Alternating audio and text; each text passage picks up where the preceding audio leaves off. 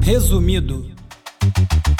Olá, eu sou o Bruno Natal. Hoje é dia 5 de setembro e no resumido número 228, o preço do seu CPF no balcão da farmácia. As redes sociais já morreram.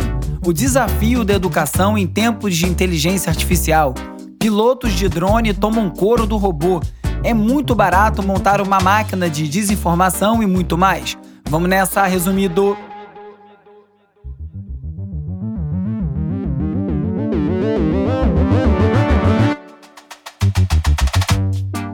Olá, resumista! Esse é o Resumido, um podcast sobre cultura digital e o impacto da tecnologia em todos os aspectos das nossas vidas.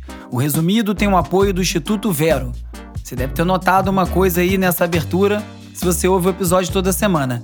Depois de 139 episódios juntos, desde janeiro de 2021, hoje eu encerro a parceria do Resumido com a rede B9 de podcasts.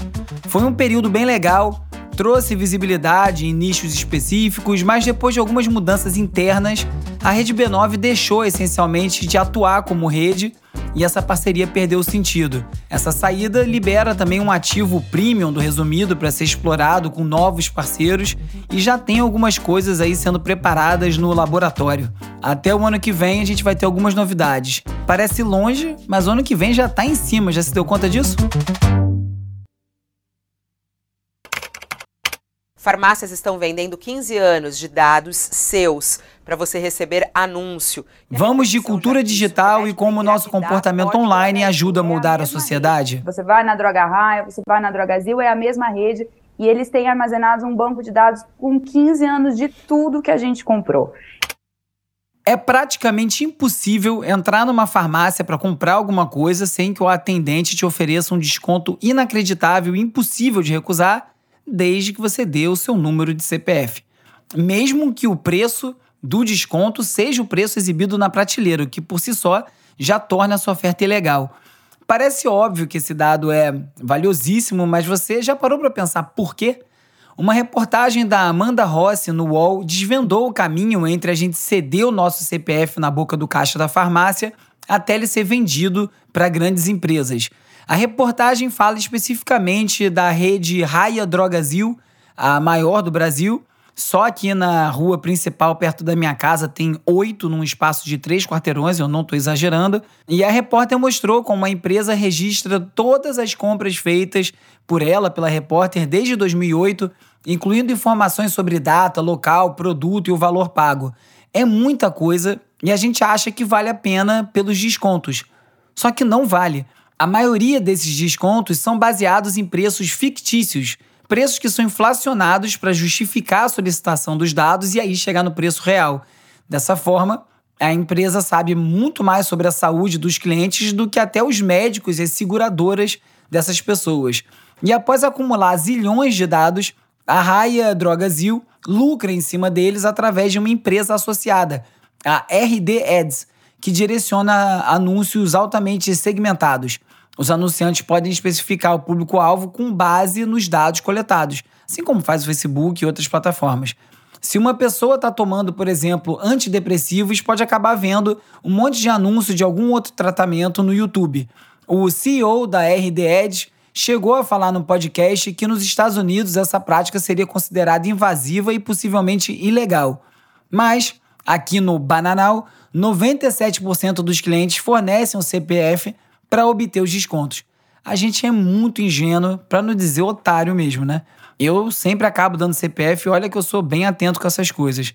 Esse esquema atinge várias questões de privacidade e o uso de dados sensíveis que estão definidos pela Lei Geral de Proteção de Dados, a LGPD, e o Estado brasileiro não intervém, deixando esse campo aberto para essa insanidade.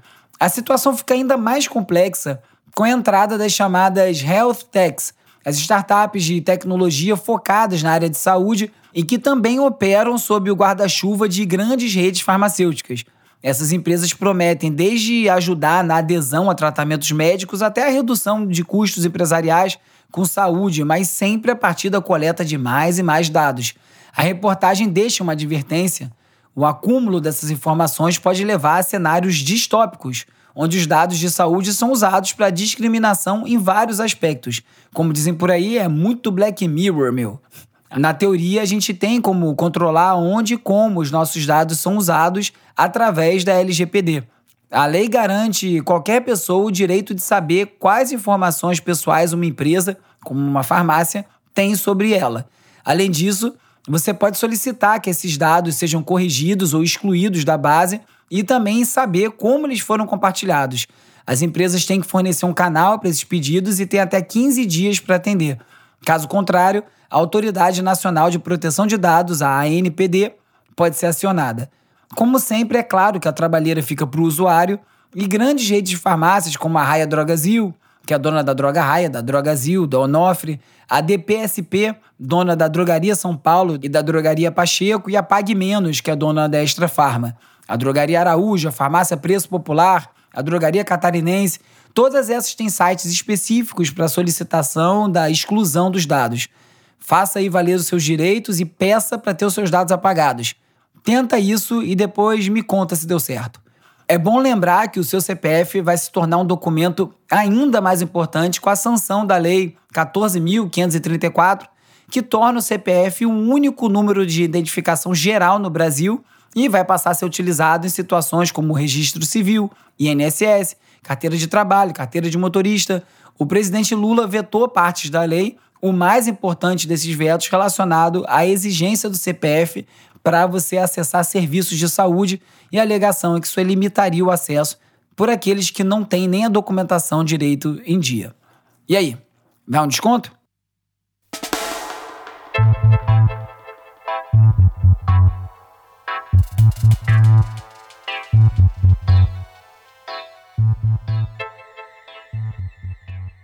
Um artigo da Business Insider afirma que as redes sociais morreram, pelo menos no formato tradicional que incentivava o compartilhamento aberto e constante de conteúdo.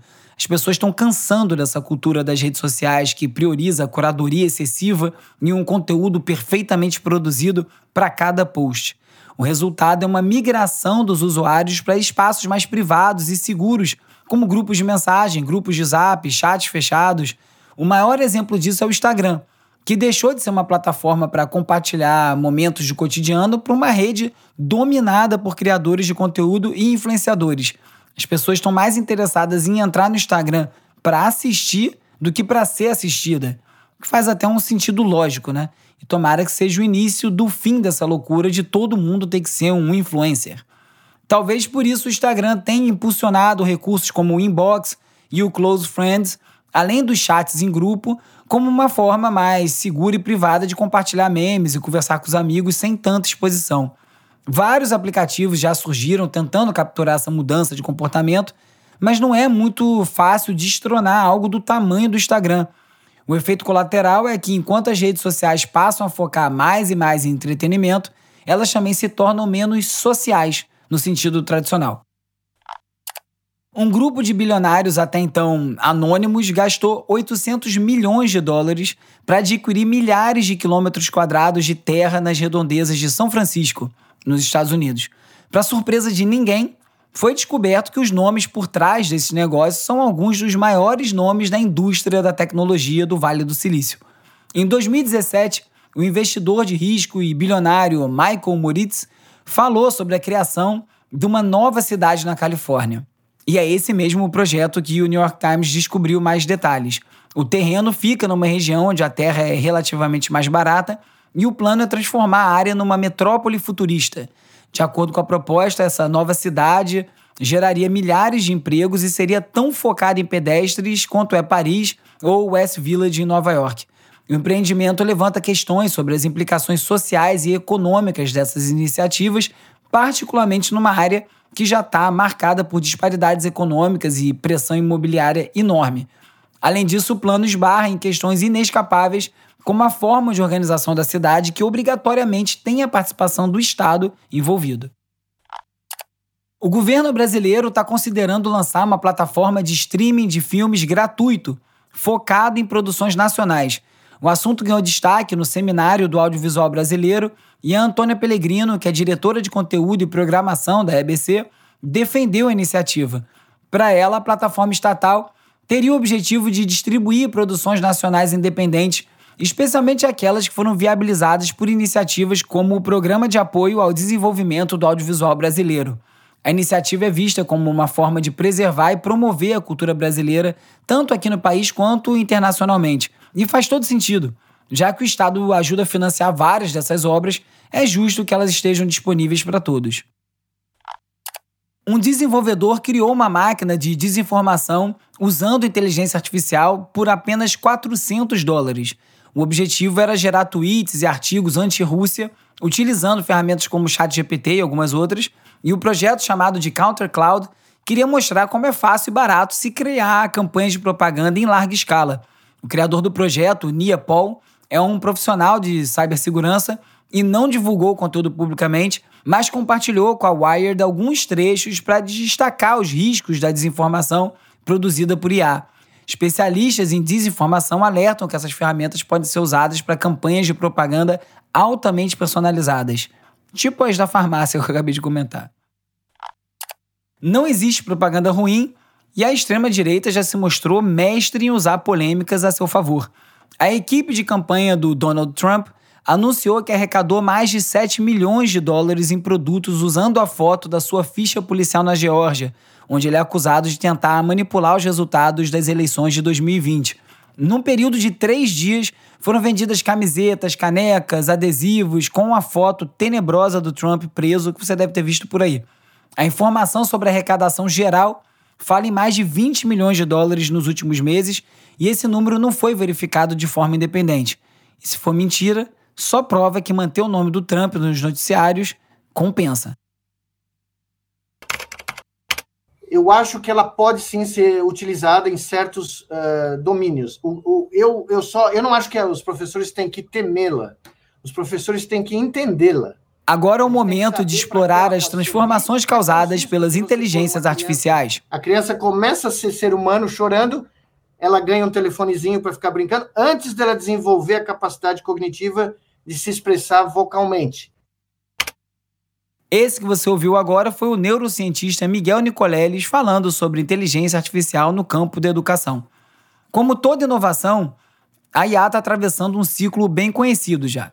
Primeiro rejeitam, depois desconfiam depois todo mundo passa a utilizar parcialmente até adotar completamente essa nova tecnologia. Um dos primeiros grupos a se levantar contra a IA foram os educadores que mal acabaram de aprender como usar a internet em sala de aula e, na maioria dos lugares, nem isso. O motivo é a falta de estrutura básica, como é o nosso caso aqui no Brasil, e depois também a dificuldade de acompanhar os avanços. Se o Google ainda é um bicho de sete cabeças em muitas salas de aula, imagina o chat GPT com a sua capacidade de gerar trabalhos de nível universitário e resolver problemas complexos de maneira quase impossível de detectar. Como não tem outro jeito, é preciso encontrar um caminho para usar essas ferramentas da melhor forma que for possível. O New York Times reuniu algumas dicas para os professores. Primeiro, assuma que todos os estudantes usam essas ferramentas, a menos que estejam sendo fisicamente supervisionados para não fazer isso. Segundo, abandone programas de detecção de IA para pegar cola, já que esses programas não são nada confiáveis. E em terceiro, em vez de só alertar os alunos sobre as limitações da IA, os educadores devem entender suas capacidades, até porque muitos estudantes já estão à frente dos professores em termos de como usar a tecnologia de forma eficaz. Ignorar a IA ou tratar como inimiga é perder uma oportunidade de ajudar os alunos. Um cenário possível é, por exemplo, a adoção de IA como um colaborador na sala de aula ou como um tutor personalizado para a prática em casa. Várias escolas nos Estados Unidos que inicialmente baniram chatbots por conta da preocupação com colas e desinformação, estão agora revendo as suas políticas. Um bom exemplo é o distrito escolar de Walla Walla, em Washington, que tinha bloqueado o ChatGPT em fevereiro e agora abraçou como uma ferramenta educacional. Um workshop atraiu cerca de 100 educadores locais interessados em como essas ferramentas podem ser usadas de forma eficaz e responsável em sala de aula. A mudança de postura reflete um dilema maior os administradores escolares perceberam que o banimento ia ser ineficaz e ainda privilegiava os alunos com mais recursos que tinham acesso aos chatbots em casa. E além disso, também já existe um consenso crescente que os estudantes precisam aprender a navegar num mundo cheio de IA, tanto para entender seus benefícios quanto seus riscos.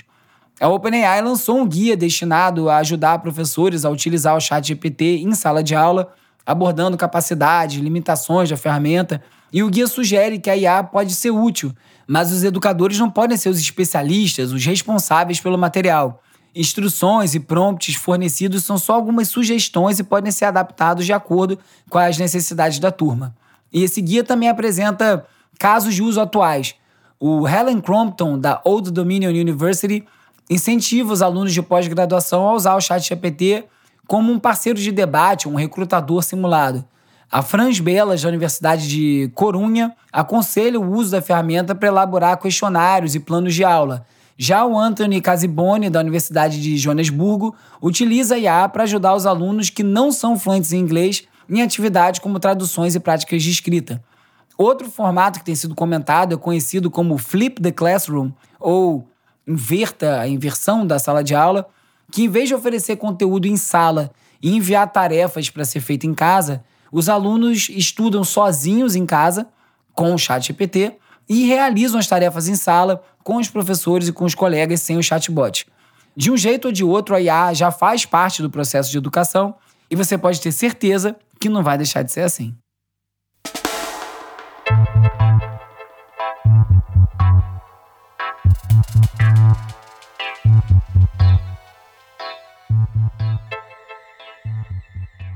Quando chegaram os produtos de IA generativa no final do ano passado, com a explosão que a gente viu, todo mundo ficou impressionado, ao mesmo tempo preocupado. O assunto dominou as conversas e agora, depois de alguns meses, parece que essa novidade já está passando. Governos querem regulamentar o uso, tem gente brigando na justiça por causa de direito autoral.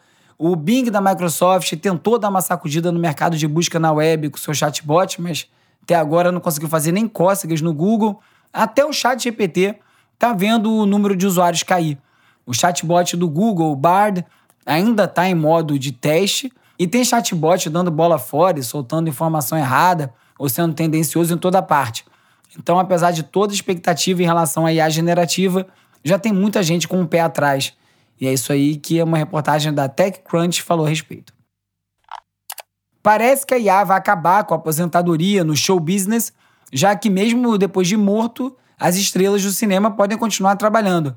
O James Dean, que morreu em 1955, foi recriado digitalmente para estrelar um filme quase sete décadas depois.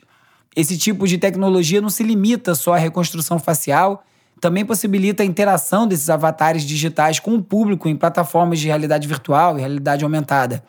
E aqui volta aquela polêmica da Elis Regina na propaganda do carro, que a gente teve aqui no Brasil, e questões sobre quem detém os direitos sobre a imagem e voz de uma pessoa morta e como essas carreiras póstumas podem afetar o mercado de trabalho para os atores vivos.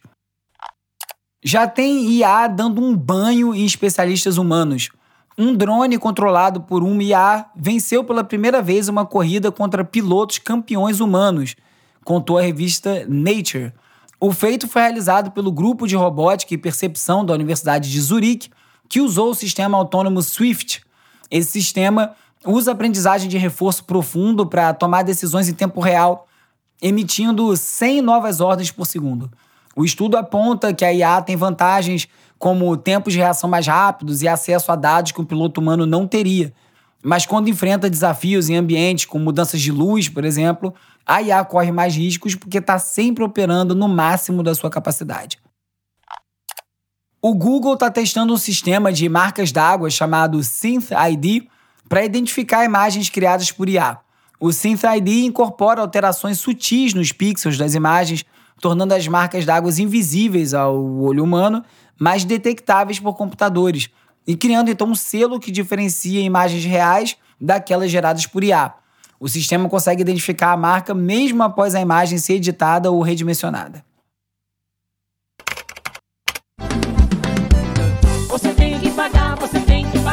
E agora é hora de falar sobre como as Big Tech moldam o nosso comportamento.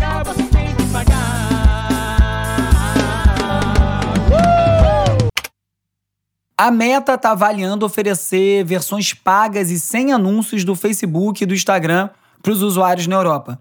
É uma estratégia para aliviar as preocupações das autoridades regulatórias e contornar as regras bem rigorosas da União Europeia quanto à coleta de dados e à privacidade dos usuários.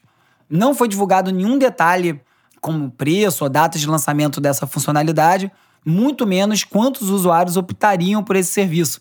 No ritmo que todos os serviços estão, tudo passando a ser pago, eu não duvido que tenha bastante gente disposta a pagar, talvez para ver menos anúncio, é, muito mais do que propriamente por alguma preocupação com privacidade. Infelizmente, acho que hoje as pessoas ainda se preocupam muito pouco com isso. A Meta já oferece a opção de desativar anúncios direcionados, aqueles baseados nos seus dados, nos países europeus apenas, e planeja ir além, permitindo que os usuários ativem ou desativem anúncios conforme as suas preferências. Por lá, no Instagram, o usuário já pode assistir Reels e Stories em ordem cronológica, em vez de direcionado pelos algoritmos.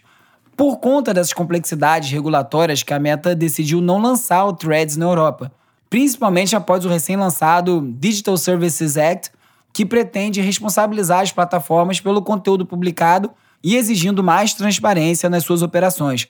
São pontos positivos para o usuário, claro, mas tem gente que não acha isso. Para a turma liberal, essa regulamentação levanta preocupações sobre a censura e a liberdade de expressão. Ao contrário da seção 230 nos Estados Unidos ou do Marco Civil da Internet no Brasil, que protegem as plataformas das responsabilidades pelo conteúdo que é gerado pelos usuários, a DSA responsabiliza as empresas pela moderação de conteúdos prejudiciais ou ilegais. Então, para os críticos, isso aí pode levar as plataformas a uma autocensura para evitar problemas legais. A lei também permite que os usuários alertem sobre desinformação, mas não especifica como que a veracidade dessa denúncia vai ser confirmada. Isso aí levanta preocupações sobre censura baseada em opiniões políticas e ideológicas. A Comissão Europeia tem o poder de intervir diretamente na moderação de conteúdo em algumas circunstâncias extraordinárias, como, por exemplo, ameaças terroristas, pandemias, o que também pode criar mais oportunidade para censura governamental. Mas qual é o cenário ideal, então? Da forma que a gente está hoje, com todo mundo podendo publicar o que quiser, a desinformação, o roubo de dados sensíveis já venceram, gerando aí a reboque o fortalecimento da extrema-direita e de grupos terroristas. Eu já falei aqui algumas vezes sobre isso, a questão para mim está muito mais relacionada ao alcance. Todo mundo tem o direito de falar o que quiser e encarar as consequências disso, mas definitivamente nem todo mundo deve ter o direito de transmitir as suas ideias para o mundo inteiro sem nenhuma barreira. Nunca foi assim na história da humanidade e eu tenho muita resistência em enxergar isso como algo positivo, sem questionamentos, só porque agora com a internet e redes sociais é possível fazer isso.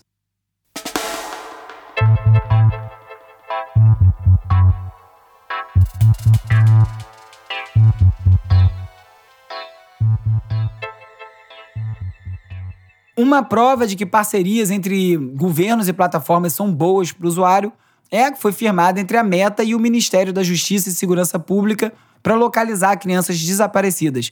O serviço, conhecido nos Estados Unidos pelo nome de Amber Alerts, inicialmente está disponível no Ceará, em Minas e no Distrito Federal, com planos de se expandir nacionalmente.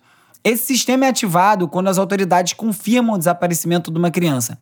Logo em seguida, alertas são enviados para os feeds do Facebook, do Instagram, dos usuários que estão localizados num raio de até 160 quilômetros do último local onde a criança foi vista.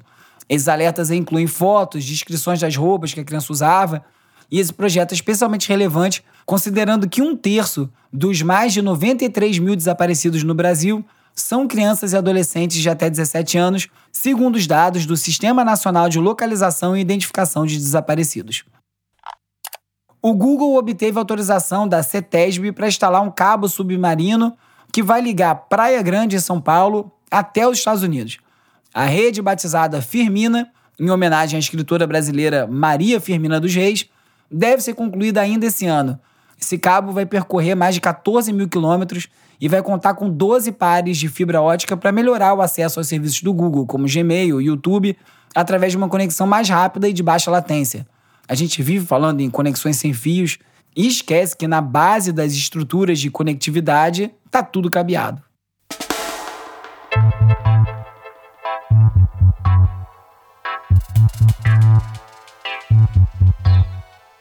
Quem quiser falar comigo, me procura no arroba urbi, URBE no Twitter, ou no arroba resumido.podcast no Instagram no TikTok, ou no youtube.com resumido. Aliás, no Instagram, no TikTok e no YouTube eu tenho publicado vários vídeos curtos aqui dos episódios, com algumas notícias em outro formato. Aparece lá, deixa sua curtida, segue, deixa um comentário, salva, manda para alguém, ajuda aí a vencer o algoritmo. É, se você preferir, me manda um oi pelo WhatsApp ou pelo Telegram para 21 97 969 5848 e você então entra na lista de transmissão, onde eu envio os alertas de novos episódios, conteúdo extra, um link para o post no resumido.cc com todas as reportagens comentadas em cada episódio e você também pode me pedir o link para participar do grupo de WhatsApp dos resumistas, esse grupo aberto, um outro grupo, que é bem legal, tem discussões bem boas por lá.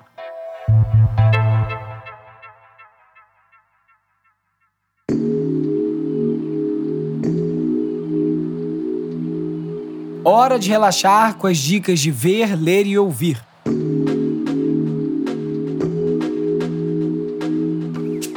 E hoje a dica é só de ouvir porque eu não vi muita novidade essa semana, não.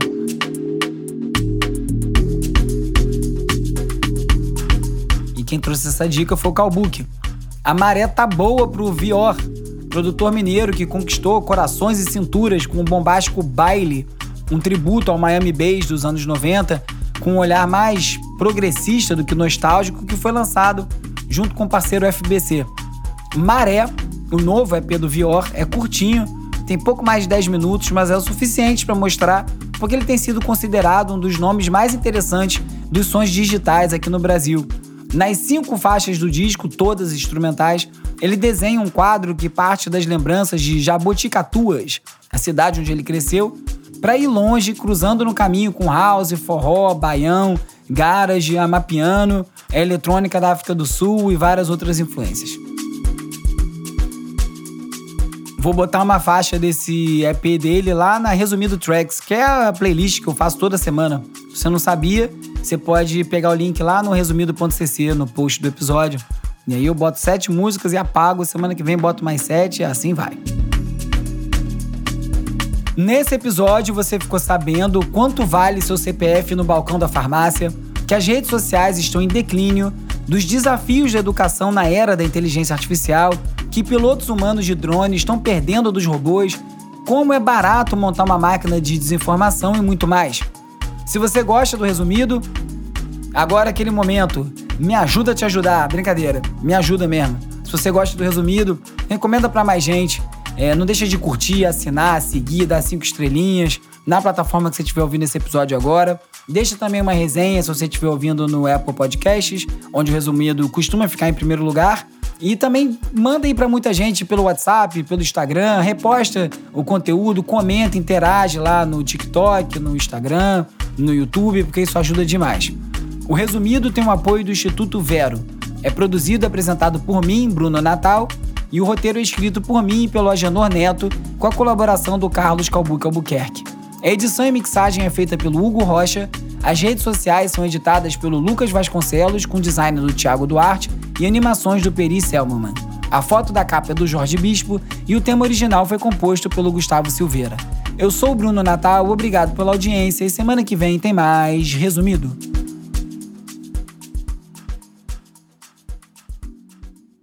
Esse podcast é apoiado pelo Instituto Vero. Resumido. resumido.